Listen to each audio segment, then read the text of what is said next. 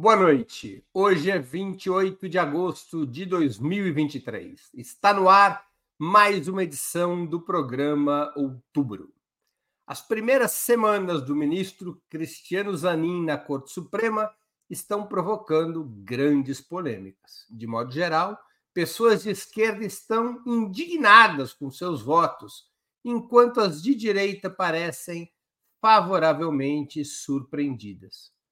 São cinco os principais votos do novo integrante do STF, indicado pelo presidente Lula, que conduziram a toda essa celeuma.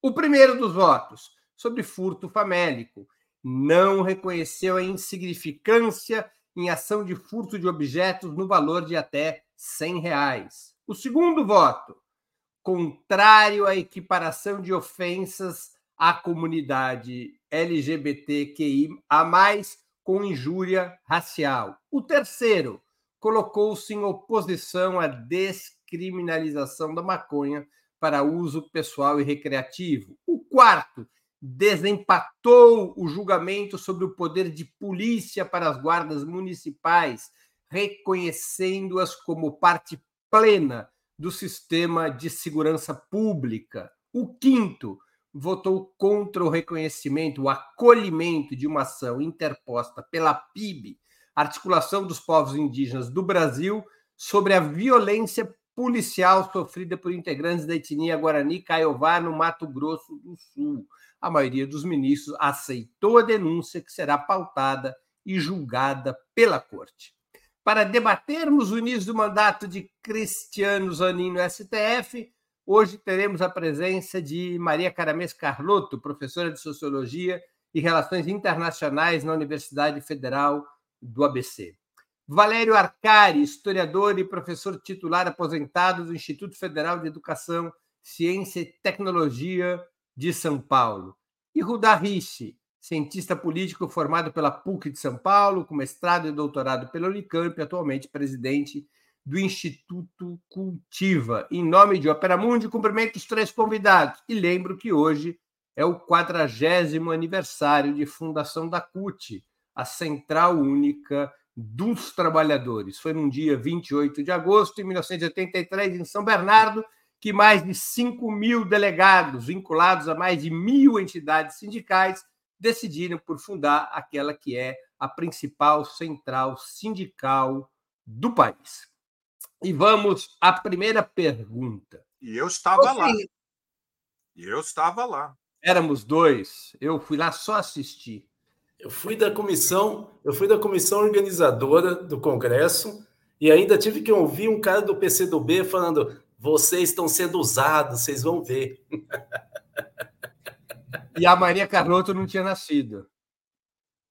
Eu estava quase. Quase, quase. eu nasceria, eu nasceria praticamente um mês depois. é, bora lá. Isso quer dizer que você faz aniversário daqui a um mês? Em outubro. Muito bem. Vamos à primeira pergunta.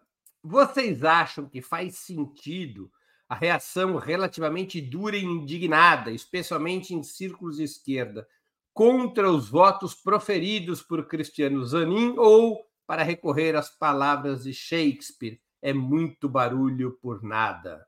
Com a palavra, Maria Carlotto. Claro que faz sentido, né, Breno? Boa noite, boa noite, Valério, boa noite, Rudá. Veja, o conteúdo dos votos que você leu, né, contra é, a insignificância do furto famélico de até 100 reais, contra a descriminalização da maconha, contra para uso né, pessoal, contra a favor da integração da Polícia Civil, todos esses votos, a, com, é, a oposição à equiparação de, de, crime de homofobia e injúria racial, e, contra a aceitação da denúncia de violência indígena, todos esses votos são profundamente antipopulares e mais, eles atacam frontalmente aquilo que tem de mais importante na pauta progressista contemporânea é, então, eu acho que, do ponto de vista do conteúdo desses votos, é absurdo. Lembro que algumas semanas atrás nós fizemos um programa, estávamos só Valério e eu, e faço minha culpa que eu não fui tão dura na crítica à indicação do Zanin, em parte porque eu discordo e continuo discordando do principal argumento usado para criticar a indicação dele, que é o fato dele ser o advogado do Lula. Então, inclusive, é, esse é, o, em geral, o, o conteúdo da crítica de direita, né? A essa indicação, de que o Lula teria indicado é, o seu advogado pessoal.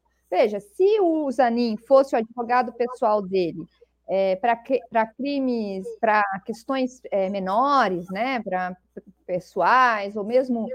Tudo bem, mas veja, o Zanin foi advogado do Lula numa das maiores causas, uma das causas mais importantes da nova república, que foi a causa da Lava Jato. Então, eu acho que neste ponto, e dada a importância que a Lava Jato teve no período anterior, né, no STF, tudo isso eu acho que justifica, é, justificaria a indicação dele. O problema, então, veja, eu não, eu não, me, não me coloco ao lado daqueles que criticam que Lula não poderia ter indicado seu advogado pessoal, porque eu acho que não é qualquer advogado pessoal, é o advogado pessoal de uma das maiores causas é, da nova República. Porém, e aí é que eu acho que é o grave, é que já haviam indicações, e a esquerda, especialmente a esquerda que, que partilha de um certo pacto da branquitude, a gente precisa falar sobre isso, né, não ouviu é, com atenção devida às indicações que já haviam de parte do movimento negro, de outros movimentos populares, de que ele era muito conservador.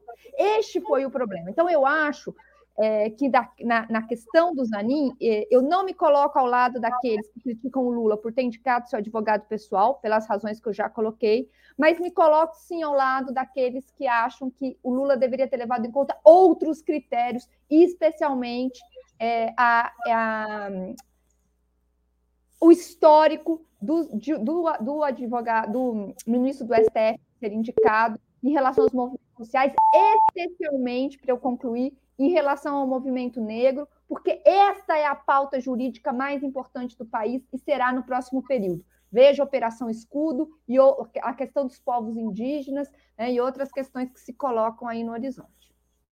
Valério Arcari com a palavra. Boa noite a todos. Bem-vindo, Rudá, ao nosso intenso debate das segundas-feiras. Uma satisfação te reencontrar. Boa noite, Maria. Boa noite, Breno, que não será perdoado pelos que nos acompanham, porque está com uma jaqueta é, que é uma ofensa aos critérios mais elementares da descrição socialista e indo diretamente ao nosso tema. É, três notas breves. Bom, quando nós discutimos a indicação do Zanin, creio que eu fui é, de forma contundente contra a indicação por três razões fundamentais. A indicação de um ministro para o Tribunal Constitucional não pode ser reduzida ao critério da lealdade pessoal, como, como foi argumentado. É, o Lula prefere ter um ministro com o qual, para o qual ele possa telefonar e falar é, com o coração aberto. A, a, a, o critério da lealdade é muito importante, mas não é uma lealdade pessoal. É, a presidência da República é uma instituição, o, o tribunal é uma instituição, portanto, a lealdade tem que ser com os princípios, mais elementares do da esquerda. É, foi, por, foi a esquerda que apresentou a candidatura do Lula é, é, e garantiu que ele chegasse ao segundo turno.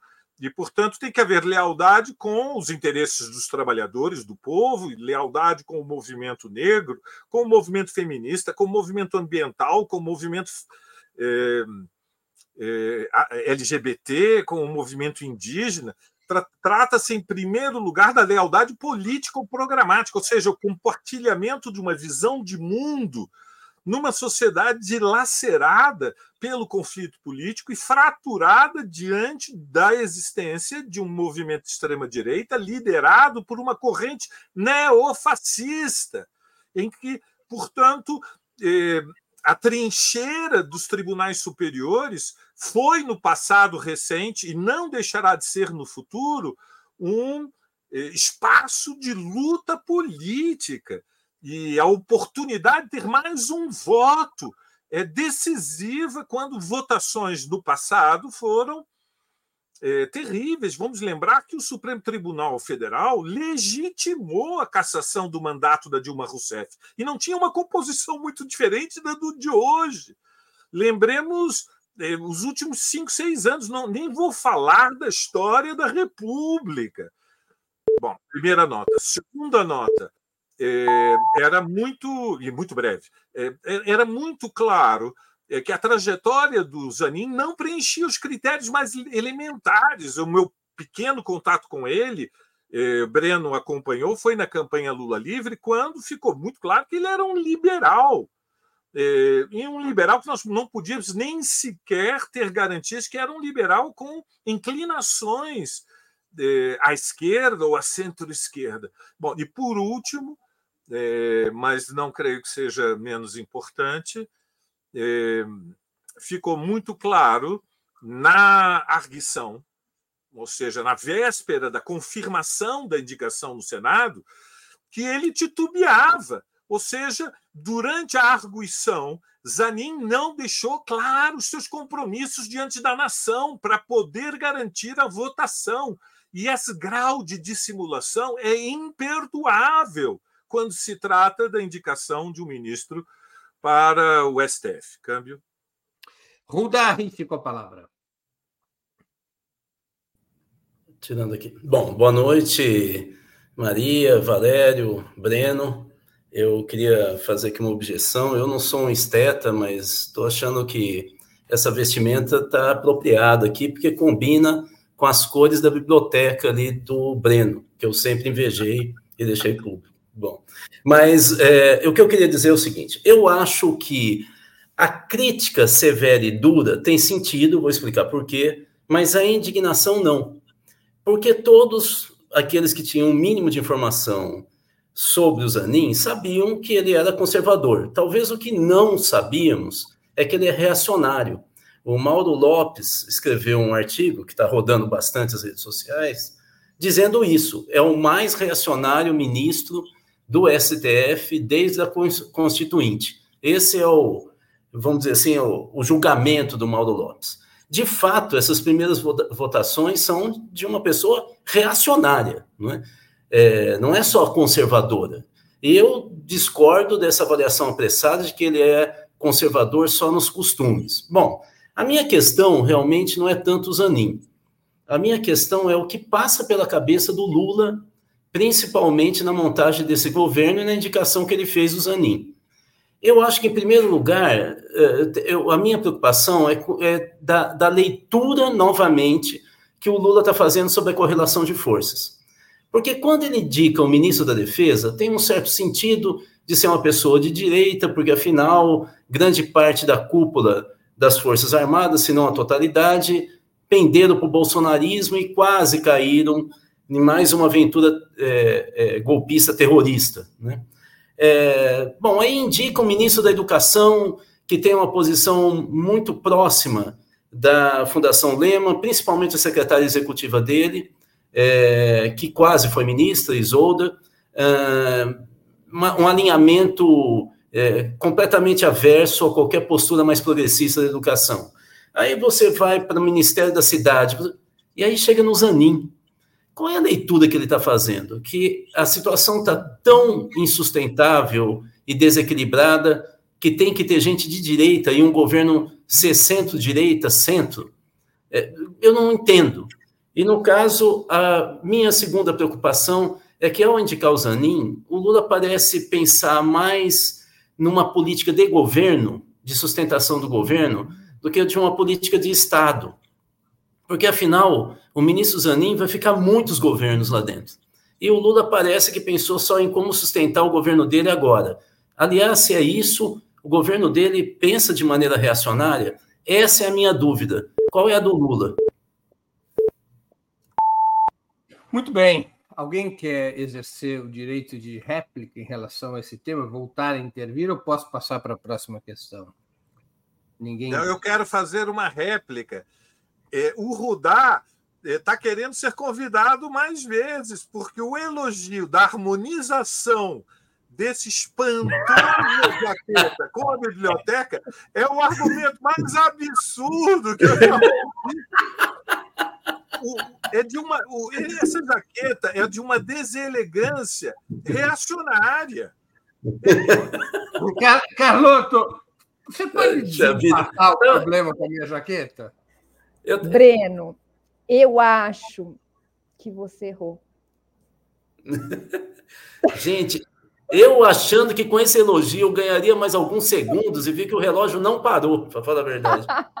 ele, ele queria pouco. Olha lá, ganhou, mas ele queria pouco. Ele queria Vamos pouco. lá, a próxima questão. Há uma argumentação entre alguns é, juristas, inclusive, eu aqui cito Lênio Streck, que defendem, de certa maneira, defendem os votos do Zanin, dizendo que, apesar do mérito desconfortável, da votação desconfortável de mérito em alguns desses temas, haveria no posicionamento de Zanin um, uma questão de princípio, que é a luta contra o ativismo judicial. Esse é o argumento levantado por Lênio Streck. Ou seja, fazer com que o STF interfira menos nas funções do poder legislativo e que o STF seja menos deliberante nas questões que dizem respeito tanto ao governo quanto ao parlamento, que esta questão se sobreporia às discussões de mérito. Qual a avaliação de vocês a respeito dessa argumentação? Impedir o ativismo judicial é uma questão que se sobreporia aos méritos nos quais agora votou Cristiano Zanin, com a palavra Valério Arcari. Bom, Boneno, eu tenho total desacordo com esta interpretação. Não li o que escreveu Lênio Streck, mas partindo da premissa eh, que você estabeleceu, é um tema que remete fundamentalmente a uma análise, enfim, da etapa política aberta em 2016. O que, é que nós tivemos de grande problema no Brasil? Evidentemente, o regime, eles têm o desenho eh, da divisão de poderes, da separação de poderes, portanto, a ideia liberal de que, para impedir o caminho da tirania, é necessário eh, poderes e contrapoderes, pressões e contrapressões. Veja, nós tivemos, o nosso desafio no Brasil foi que o Supremo diante da eleição de Bolsonaro, que é uma anomalia política histórica o Supremo abusou de poder ou Bolsonaro abusou de poder? Qual é o balanço que nós fazemos deste, deste período político? A rigor, sejamos honestos, foi decisivo o papel do Supremo, não foi o único fator, nem diria que foi o fator mais importante, como alguns apressadamente concluem, não acho que foi mais importante, mas o Supremo foi uma trincheira para estabelecer limites ao que era uma estratégia golpista de encerramento do regime, de subversão das liberdades democráticas, de ilegalização da esquerda, que culminou com a prisão do Lula, a Operação Lava Jato, mas passou por intervenções de máxima gravidade. Vamos recordar o episódio no qual o Bolsonaro demitiu o ministro da Defesa e os comandantes das três forças porque não tinham um alinhamento incondicional com o seu governo. Então, nós, o nosso problema é que o Supremo faz política demais. Qual é o país do mundo em que os tribunais superiores não fazem política? Em que planeta? Eu, eu, eu não sei o que, que. As pessoas que acham que o drama que nós temos no Brasil é que o Supremo Tribunal Federal foi além do que deveria, o que, que essas pessoas estão tomando no café da manhã? Porque produz um estado alterado de consciência.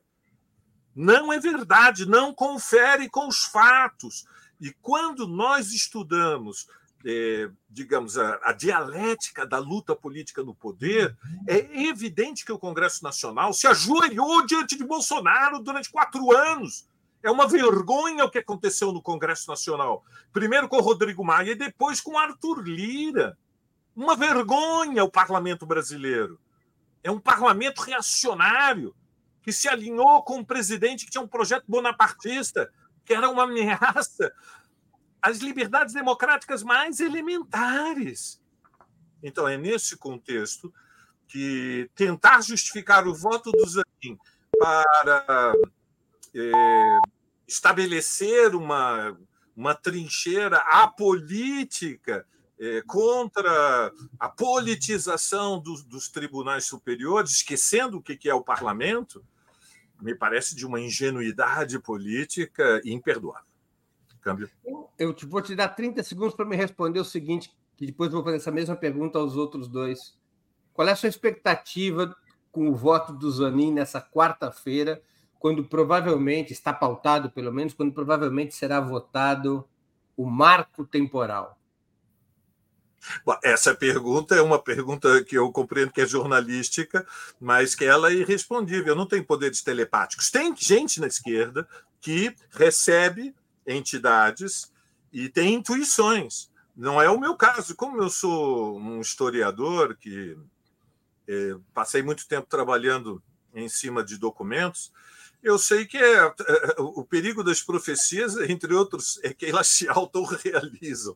Eu, eu creio que é totalmente incerto, não tenho, não tenho previsão. Mas não descartaria a hipótese do pior.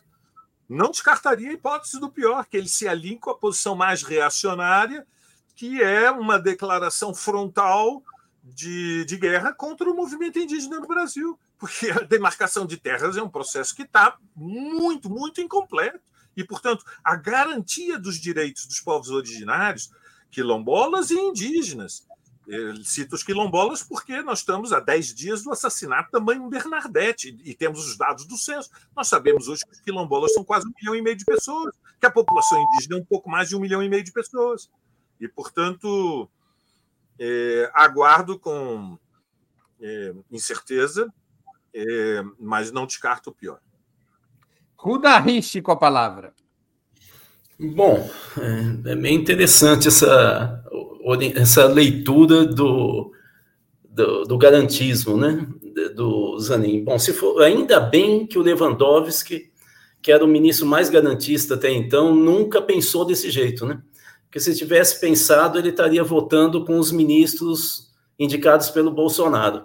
Segundo lugar, acho muito perigoso esse tipo de leitura apressada, pensando que é uma concepção é, jurídica, né, é, ideológica, porque de, dessa maneira, eu, por uma questão de coerência, teria que, de, que concordando, acreditar que o, todo o restante do STF é, é ativista, como é, o, o, ministro Barroso. E não é verdade.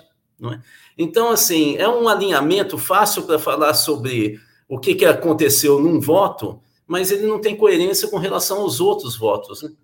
É, eu acho é, que nós temos um, um, um problema grave que uh, o Zanin realmente tem um alinhamento hiperconservador, e eu acho que é por isso que, no caso da demarcação, ele vai ser coerente. Infelizmente, para nós que acreditamos num processo democrático, de avanço da democracia, dos direitos sociais, inclusive do aumento do controle social sobre as políticas públicas. Eu acho que ele vai ser coerente, infelizmente. Acho que não tem pé nem cabeça essa, essa é, interpretação de que ele seria um garantista mais radical é, do que o Lewandowski, por exemplo. Né? Ele votou dentro de uma visão hiperconservadora. Né? Como dizia minha mãe, tem algum, algumas pessoas que querem ser mais realistas do que o rei.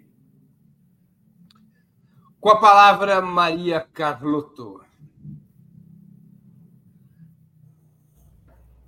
Então, eu vou é, tomar a liberdade de imitar o Valério e vou fazer três notas breves sobre essa questão.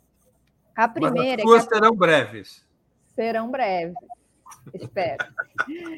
É, apesar de eu não ter lido o artigo do Lênio, não, não vi é, antes de vir para o programa, vou até procurar, e apesar de eu não ser jurista, não me parece que no conteúdo dos votos, pelo que eu acompanhei, esteja essa questão da, da não é, judicialização da política, digamos assim, né? ou seja, de garantir um espaço para o legislativo. Ah, não me parece que no conteúdo dos votos tenha essa questão. Esse é o primeiro comentário. É, o segundo comentário é que esta perspectiva, é, de, em alguma medida, dá razão ao argumento que o próprio Zanin trouxe à tona de que os votos dele teriam sido técnicos e não ideológicos. Isso é um absurdo, né? em, si, em si mesmo. Né? Porque, primeiro, é, é muito elementar, muito elementar para toda a epistemologia da segunda metade do século XX que não existe né, divisão entre técnica e política a, a, ou seja, a dimensão política da técnica é, é, é, dada. Né? Então, este argumento só se presta a um elitismo que, de novo, não nos interessa. Né? É, então, é, não, não li, mas acho, concordo com o Valério, que é, é muito ingênuo, e mais que ingênuo, é, é reacionário também em si mesmo. Né? E o terceiro comentário é que o que me preocupa no conteúdo dos votos do Zanin, e que eu tentei apontar na minha primeira resposta, é que eles têm uma coerência e que tem a ver com um pacto do Estado brasileiro, do qual o sistema jurídico é parte, né, de um terrorismo de Estado constante. É, o que é, você prender pessoas por porte de pequenas drogas, né, de pequena quantidade de drogas, embora eu até vi um comentário de que o que está sendo votado não é nem radical o suficiente para enfrentar essa questão, né, porque é a coisa dos 60 gramas, na prática continua é, prendendo os pequenos é, traficantes, né, que é o, basicamente a política de encarceramento em massa da população negra. Né? A mesma coisa esse voto de integrar a polícia civil, as forças. Ou seja, de novo, é uma, é uma, uma, uma lógica do Estado policial, de um terrorismo de Estado profundamente antidemocrático. E eu acho, Breno, começo a, a pensar Breno, Valério, Rudá, e, e, Igor e, e todo mundo que está nos ouvindo, que se por um lado a grande questão do país no ciclo de 2016 a 2000 e, até 2022, em alguma medida, foi a questão democrática, o golpe, né, essa dimensão da judicialização da política, Lava Jato, etc. A grande questão que se coloca agora né, para para a dimensão jurídica, para o Estado brasileiro, é a questão é, do terrorismo de Estado. O que é que a gente vai fazer com, com o assassinato sistemático de camadas da nossa população? Em grande parte pelo Estado. O que está acontecendo em São Paulo, em, né, na Bahia, a gente discute. Então, eu acho que essa é uma das grandes questões. E esses votos, dessa perspectiva, me preocupam demais, como me preocupa o voto de quarta-feira, embora, como é, Valério, enquanto cientista social, não gosto de profetizar. Muito bem, vamos a uma pergunta que não pode calar. Se confirmada a trajetória conservadora de Zanin no STF, ou até reacionária, como disse Rudarishi, como explicar os presidentes de esquerda terem errado tanto na indicação de ministros para a Corte Suprema? a soma de erros de Lula e Dilma nessa perspectiva de esquerda já se aproxima de umas 15 indicações. As exceções foram poucas. Lewandowski, uma delas. Com a palavra, Ruda Rich. Eu realmente não consigo compreender. É, além do que, eu vou ser muito sincero vo, os votos do Zanin, principalmente, especificamente sobre, sobre o porte de drogas e a, a descriminalização de certa quantidade de porte para uso pessoal, foi equivocado tecnicamente. O que ele falou é típico de quem não estuda. Pelo menos tinha que ter uma dúvida. O argumento dele foi extremamente equivocado, do ponto de vista de saúde pública, inclusive. Então, ele não tem estudo. Né? É, e é por isso que a bancada evangélica radicalmente é, de direita né, vem aplaudindo. Né? Então, assim, eu não consigo entender de fato os erros. O Joaquim Barbosa parece que foi uma indicação é, que tinha uma característica minimamente no perfil que, que procurava arejar mais o STF. Mas ele é, teve uma postura com, é, muito perigosa, né? Principalmente expondo de uma vez por todas é, votações e encaminhamentos que alegravam a, a plateia que assistia ao vivo às sessões do STF. Mas a gente teve o Toffoli, e a mesma coisa, quer dizer, primeiro começou a se falar, não, o Toffoli não é assim, mas ele vai, é, ele está muito pressionado pelos colegas, né? Mas só que o Toffoli, ele acabou abraçando os militares e fazendo vários acenos ao próprio Jair Bolsonaro. Então, não é só alguém que erra ou que tem dúvida, é, é, é uma constante, é um, um constante caminho para uma postura de direita, de oposição àquilo que o eleitor imaginava que ia acontecer. Então, eu não consigo entender. Não é, é, é realmente, eu não sei se é uma espécie de síndrome de Estocolmo, eu não consigo entender uma falta de capacidade de, de elaboração, de, de é, estudo sobre o perfil da pessoa, sobre o histórico dele. Realmente, é, é para mim, fica muito difícil, como cientista social, ter um, um, critério de análise que eu consiga minimamente compreender o que ocorre nessas escolhas. Né? A, a Dilma, eu ainda acho que fez uma gestão se você analisar a primeira gestão dela, errática. Né? O primeiro ano ela se aproximou do PSDB e, e derrubou vários ministros que foram manchete negativa nos grandes jornais é, da grande imprensa brasileira. O segundo foi mais à esquerda. É, o terceiro, ela não sabia muito bem como se comportar com 2013 e depois foi para o ataque é, e baixou uma série de regras muito conservadoras de ataque aos meninos. Em 2014 foi para a campanha, até eu consigo entender que era uma tentativa de ganhar uma experiência e ser mais madura. Mas no caso do Lula, eu realmente não consigo entender. Sinceramente, me perdoem essa falta de, de clarividência da minha parte. Com a palavra, Maria Carlotto. Só em defesa da Dilma, eu acho que ela era uma mulher bem experiente e bem madura. Mas isso posto, é, assim, o que que eu, eu, eu queria acho que o, Rudá falou uma coisa, síndrome de Estocolmo, mas eu acho que tem um. Ele vai, não sei se ele concorda comigo, que eu acho que talvez uma tentativa de explicar é por meio de um conceito sociológico, da, né, bem burgesiano, da violência simbólica. O que, que eu quero dizer com isso? Né? O que, que é, o que, que é a ideia da violência simbólica que se relaciona com a síndrome de Estocolmo que o Rudá colocou? É a ideia de que é, você, os dominantes, eles é, é, tendem a, a ver o mundo da perspectiva dos dominados, de tal maneira que eles acabam sendo, como o Rudá colocou, mais realistas que o rei. Ou seja, justamente para uma tentativa de se legitimar, eles compram os princípios da, da ordem dominante, né?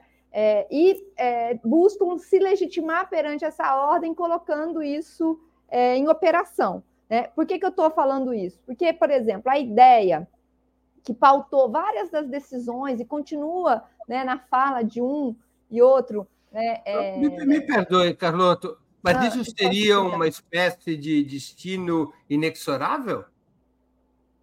Não, Estou tentando explicar. Não, lógico que não, mas é uma, tô, você tentou explicar. Como é como explicar? Eu estou formulando uma hipótese de que eu veja, de que eu acho é, que existe. Do mesma maneira que o é, Zanin, que o Leno Streck recorrem à ideia de técnica, ou seja, de uma neutralidade de determinadas posições, vou tentar formular de uma outra maneira. A esquerda compra esse discurso de que existem posições neutras e que você pode indicar pessoas é, que é, justamente se, se, distinguem por essa neutralidade ou por essa, é, essa ideia republicana, né? Por exemplo, por que, que o Lula tendeu a respeitar sempre os primeiros colocados da lista do Ministério Público? É uma crença no republicanismo que não deixa de ser, é, em grande medida, comprar a ordem dominante. E é isso que eu estou chamando de violência simbólica, ou seja, a ordem dominante tem uma força tão grande que romper com ela tem um custo político muito alto. E a esquerda não quer comprar essa briga. Eu acho isso um equívoco, já te, era aí que eu ia chegar, porque não é um destino manifesto e acho que é parte é, das disputas que a gente tem que fazer. Eu fiquei absolutamente estatelada hoje ao abrir a Folha de São Paulo e ler que o 7 de setembro terá verde e amarelo, democracia e militares defendendo a, a democracia. E ao ver a arte que foi pensada para o 7 de setembro pelo governo Lula, é absolutamente chocante. É, me... é, é, é completamente bolsonarista. Isso é violência simbólica. certo? Você achar que isso é um símbolo neutro, quando na verdade, que é um símbolo de todos, quando na verdade ele expressa a ordem dominante. E para concluir, por que isso é uma violência simbólica? Porque a ordem dominante aparece como neutra, como universal, como representando a todos, quando na verdade ela só representa uns poucos. A mesma coisa vale para o saber jurídico. Né? A ideia de que teria um saber jurídico neutro, né, que poderia representar todo mundo, nada mais é do que sucumbir à ordem dominante. Com a palavra, Valério Arcari. Bom, muito bem. Duas notas. Breves. Breves? Breves. Estou olhando o relógio com atenção. Bom, e veja, é muito difícil julgar as pessoas. Vamos combinar que governar é muito difícil. Qualquer exercício de responsabilidade de poder, quando é necessário fazer nomeações. As pessoas mudam, as pessoas são, é, em grande medida, é, imprevisíveis, e, portanto, a primeira nota é nós poderíamos considerar eh, aquela a hipótese do benefício da dúvida, ou seja, eh, Lula e, em outra medida, a própria Dilma, eh, não sabiam plenamente quem estavam nomeando. Ou seja, se descobriram frustrados com as nomeações que fizeram. Esta é uma hipótese, o desconhecimento, a surpresa, a dissimulação política, eu não acredito nesta hipótese, porque eu reconheço que no cargo de ministro da Casa Civil do governo Lula, neste terceiro mandato, está o Rui Costa. E o Rui Costa, entre todos os governadores que o PT já elegeu, é de longe o mais reacionário. Ou seja, eh, a gestão do Rui Costa na Bahia não se distinguiu somente por ter fortalecido a Polícia Militar, por ter apoiado o projeto de militarização de escolas, como tomou a iniciativa e mantém de acelerar privatizações e, portanto, não, não creio que eh, a primeira nota eh, permita que nós eh, a, a, a, permita admitir que eles erraram, foram, digamos, enganados. Portanto, temos que segunda nota, nós temos que partir da premissa que sabiam quem estavam quem estava sendo nomeado. Isso coloca um problema que é explicar por quê. Eu creio que há duas premissas para explicar isso, e uma é, é objetiva e outra é subjetiva. A premissa objetiva é que o judiciário no Brasil é muito reacionário. O Brasil, a massa da burguesia é muito reacionária, mas a casta judiciária tem privilégios desproporcionais tem um ocupa um lugar na história da República é, é, é desproporcionalmente grande e portanto nós estamos falando de uma, de uma casta reacionária, que tem muitos privilégios materiais. Já se falou que o Brasil, usando uma metáfora um pouco literária, seria uma república de bacharéis. É um pouco de exagero, porque afinal é, podíamos falar de uma república de generais, não faltaram golpes de Estado, governos militares, o próprio governo do, do, do, Bolsonaro tinha mais de 5, 6 mil, quase 6 mil militares. Bom, o segundo elemento é o subjetivo. O, segundo, o elemento subjetivo é que prevalece uma estratégia. Se tivesse errado um em 10, dois em 10, nós poderíamos admitir a margem de erro. Quando há uma coerência, há um método. O método consiste em fazer nomeações que sinalizam a disposição de concertação com a classe dominante e, portanto, compromisso de que não haverá rupturas, que é, no fundo, o grande temor, o grande medo, e por isso Dilma foi vítima de um golpe de Estado, ainda que é, dissimulado na forma de impeachment parlamentar. Câmbio. Muito bem, vamos a mais uma questão. O sistema de escolha dos ministros e da sua permanência na corte até os 75 anos, na opinião de vocês, deveria ser modificado para haver maior cautela e segurança sobre o comportamento dos integrantes do, F, do STF? Essa relativa vitalici, vitaliciedade eh, dos ministros da Corte Suprema não acaba sendo um agravante para as más escolhas? Com a palavra, Maria Carlotto.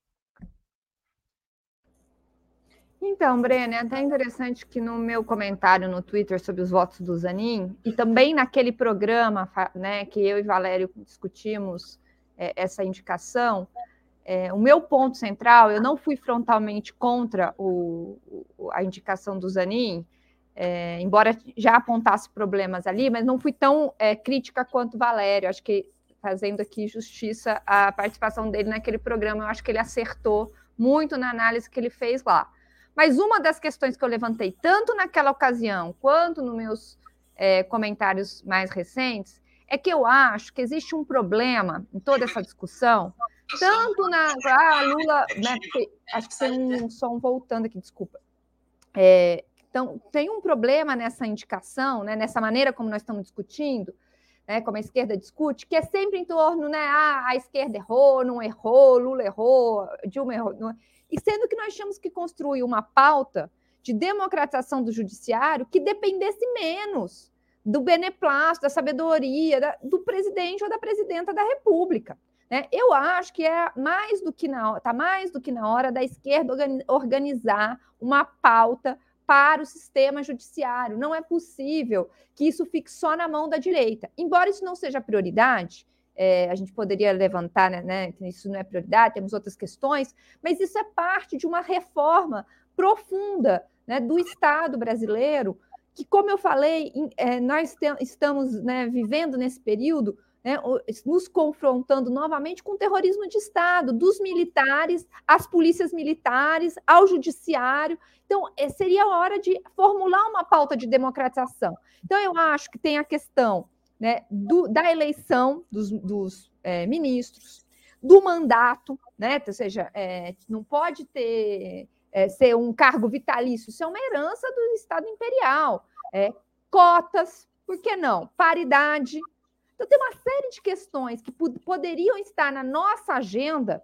né, que não é só é, esperar do presidente, né, um hiperpresidencialismo, um, um, né, e de uma sabatina, que vamos combinar também é do, do Senado, né, nem da Câmara dos Deputados, embora devesse né, ter outro, até outro perfil mais. Então, até os Estados Unidos têm eleição de, de ministro, eu acho que a gente tinha que. Né, tem eleições dentro do sistema judiciário. Então, eu acho que a esquerda deveria construir uma pauta para o sistema judiciário, é, começar a discutir a, a, democratização do Estado de maneira mais profunda. Eu acho que o, essa. Meu relógio não funcionou, mas eu já estou terminando. Eu acho que essa indicação do Zanin pode. Né, e esse mais esse erro, digamos assim, né? eu acho que deveria ser, servir para nos fazer pensar que é hora de uma pauta mais radical de democratização do sistema judiciário. Saiu uma reportagem, pra, só para finalizar, que, na verdade, está a serviço da reforma administrativa, que está entrando com força na pauta, né? dizendo que o Brasil, é, que os funcionários públicos consomem 8% do PIB. Quando você vai olhar, aonde está grande parte desse, desse valor? No sistema judiciário brasileiro, que é um dos mais caros do mundo, porque é todo ele composto de uma série de regalias absolutamente inaceitáveis. Com a palavra, Valério Arcário. Bom, cargo vitalício é deformação monárquica. Simples. Cargo vitalício, talvez para o Abel no Palmeiras, como técnico, mas a exceção do Palmeiras é uma insanidade no século XXI, cargo vitalício, é, um, é, uma deformação de tipo monárquico. Portanto, é, é, é, digamos, é uma, é uma anomalia dentro do, da ordem jurídico-política institucional brasileira.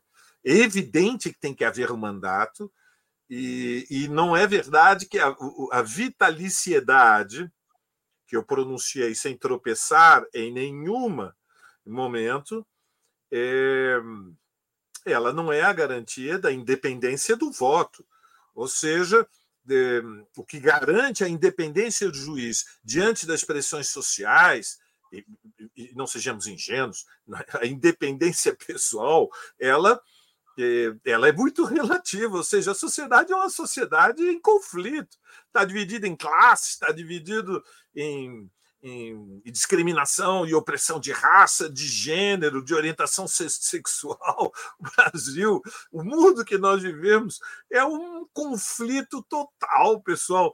Nós vimos isso, isso até diante de, de temas em que era razoável racional que existisse consenso como combater a pandemia. No Brasil, combater a pandemia virou um tema de polêmica política estratégica, porque o Bolsonaro surtou na presidência e abraçou as teses negacionistas mais absurdas. Então, evidentemente, nós estamos falando de, uma, de um sistema de indicação que é, uma, é um perigo para a República. Vamos falar da sabatina do Senado? A sabatina do Senado é de faz de conta.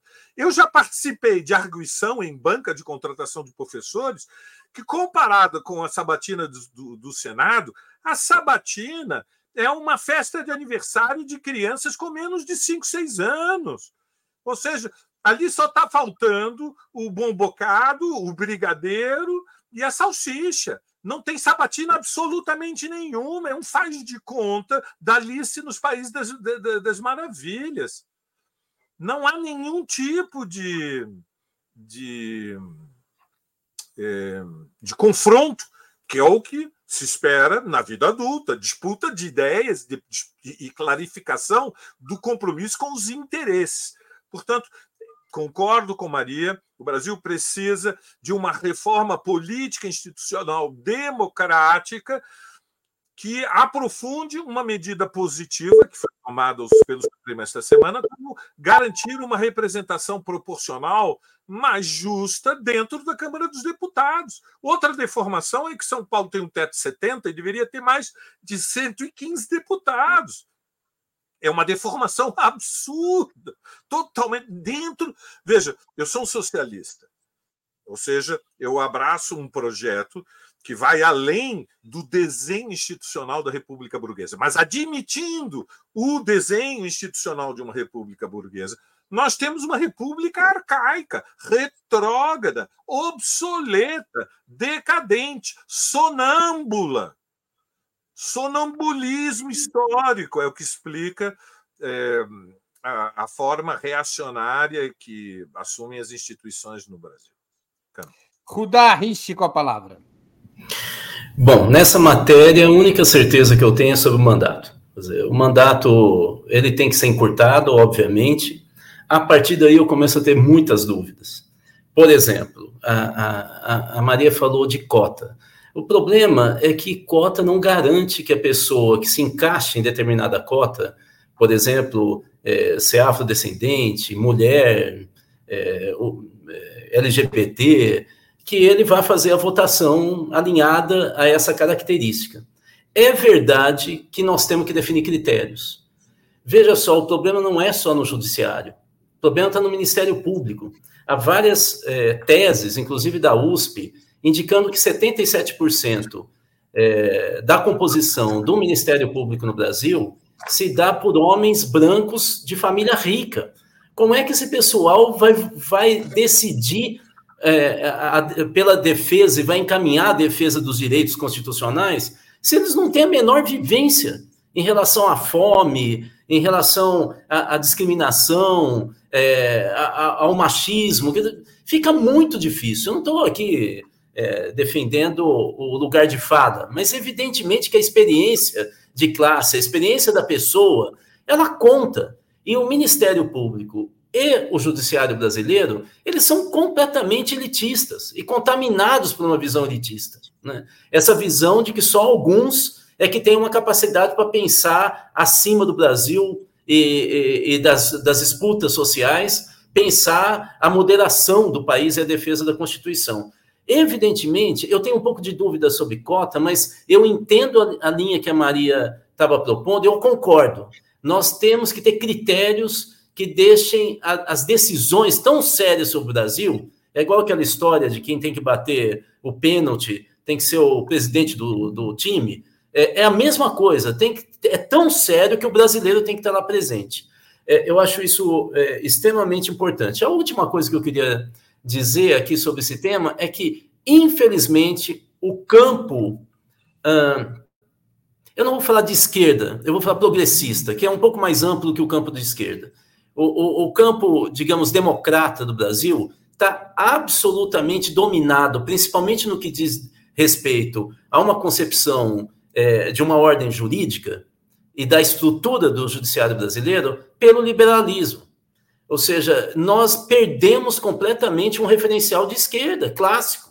A, a esquerda já perdeu a hegemonia cultural no Brasil, né? Nós, eh, hoje nós temos Chico Buarque, Gilberto Gil, Caetano Veloso, substituído por música sertaneja, né? Teatro, a mesma coisa, é, igreja católica, ou seja, academia, né? nós, nós, nós estamos perdendo a hegemonia. Agora, nesse campo específico jurídico, ele, ele é tão essencial para a ordem democrática que nós, esquerda, tínhamos que abrir um debate entre nós e começar a defender uma, uma concepção minimamente estruturada. Nós estamos hoje no campo do liberalismo, nesse debate, falando, não, mas tem que ser magnânimo, tem que estar acima do bem e do mal. É uma visão de Estado que paira sobre a realidade. Isso me preocupa muito. Muito bem, vamos à última pergunta da noite. Qual é a opinião de vocês sobre a substituição da ministra Rosa Weber que está prestes a se aposentar, quais critérios deveriam ser seguidos? Qual a pressão que deveria ser feita sobre o presidente Lula a esse respeito por sua base social e eleitoral? Com a palavra, Valério Arcari. Bom, eu acho que de reacionários, conservadores e liberais de todas as cores, estamos bem servidos. Já estamos bem servidos. Portanto, está na hora de colocar alguém que tenha tido a coragem de lutar contra a ditadura. Essa é a minha opinião. De preferência, mulher e negra, mas que lutou contra a ditadura, que se arriscou a defender aqueles que eh, estavam presos, que tinham sido torturados, perseguidos durante a ditadura. Ou seja, alguém que deu provas na vida de um compromisso que é, é, que é vital. Ou seja, aqueles que puseram a sua vida em risco para defender aqueles que ninguém que estavam abandonados diante de um regime de terror. É, então, há, existem é, incontáveis militantes que têm trajetória eu creio que, que, uma mulher e uma, uma mulher negra tem um sentido simbólico, educativo, porque é inspirador para os movimentos negros e feministas. Portanto, eu não é, secundarizo a dimensão simbólica. É, na construção do PT, por exemplo, teve muita importância que as figuras públicas, quando o partido foi criado, fossem operários. Tinha muito sentido simbólico não é secundário quem dá, quem personaliza a defesa de um programa, mas a questão central é o programa. Qual Aliás, é me permite, Valério, para quem acha que tudo isso é identitário, o mais anti-identitário e mais ortodoxamente marxista Partido Comunista do Ocidente, que é o Partido Comunista Português, tinha como regra que obrigatoriamente 50% dos membros do seu comitê central tinham que vir da classe operária industrial. Sim, claro, é uma tradição eh, da Revolução de Outubro, ou seja, os trabalhadores, eh, a sua libertação será feita por eles mesmos. Então é natural que os líderes dos movimentos populares sejam trabalhadores, filhos do povo, e, e isto oferece empolgação, empatia, identificação. De, nós não, por sermos marxistas e considerarmos que os conflitos de classe são os mais importantes da sociedade contemporânea, nós não diminuímos o fato de que há outros conflitos, a luta contra todas as formas de opressão. Mas é natural que as lideranças indígenas sejam indígenas, que as lideranças ambientalistas sejam ambientalistas, que as lideranças feministas sejam mulheres, que as lideranças populares sejam homens, mulheres, jovens, LGBTs saíram das classes populares. E os Santistas ficam onde? Não ouvi? Os Santistas ficam onde?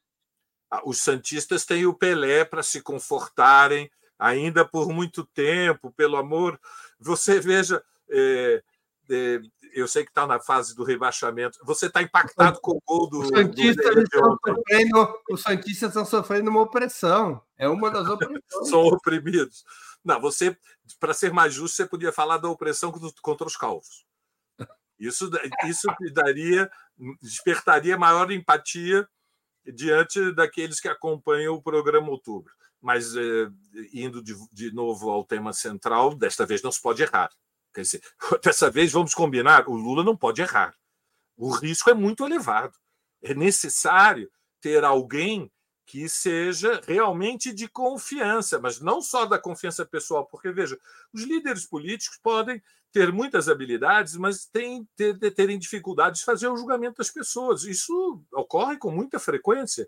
São habilidades diferentes, interpretar a correlação de forças, qual é o, a temperatura dos conflitos é um tipo de habilidade que não necessariamente está eh, associada à inteligência emocional. A inteligência emocional é aquela que permite ver além do que a pessoa.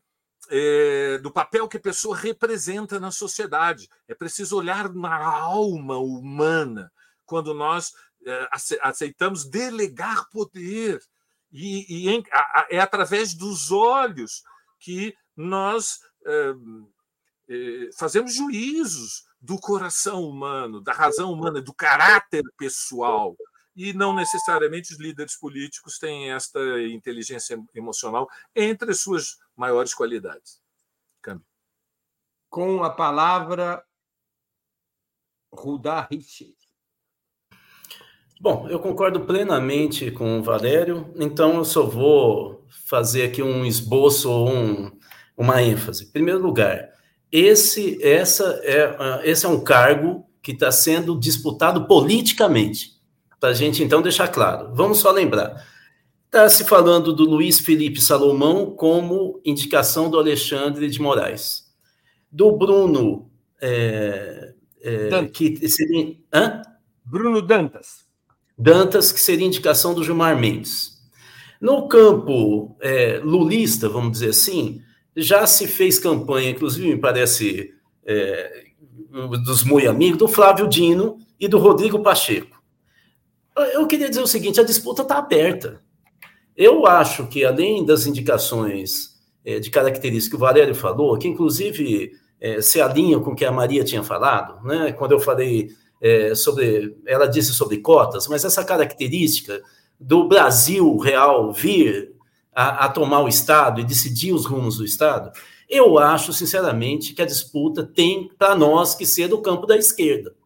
Uma pessoa que tem uma posição declarada, nítida de esquerda, em relação ao papel do Estado, da ampliação dos direitos sociais. Ou seja, nós temos que ter na economia, como que para onde anda a economia, qual que é a concepção de política econômica que, que essa pessoa tem. Eu acho que seria digamos, a retomada é, de um novo patamar de disputa política do Brasil.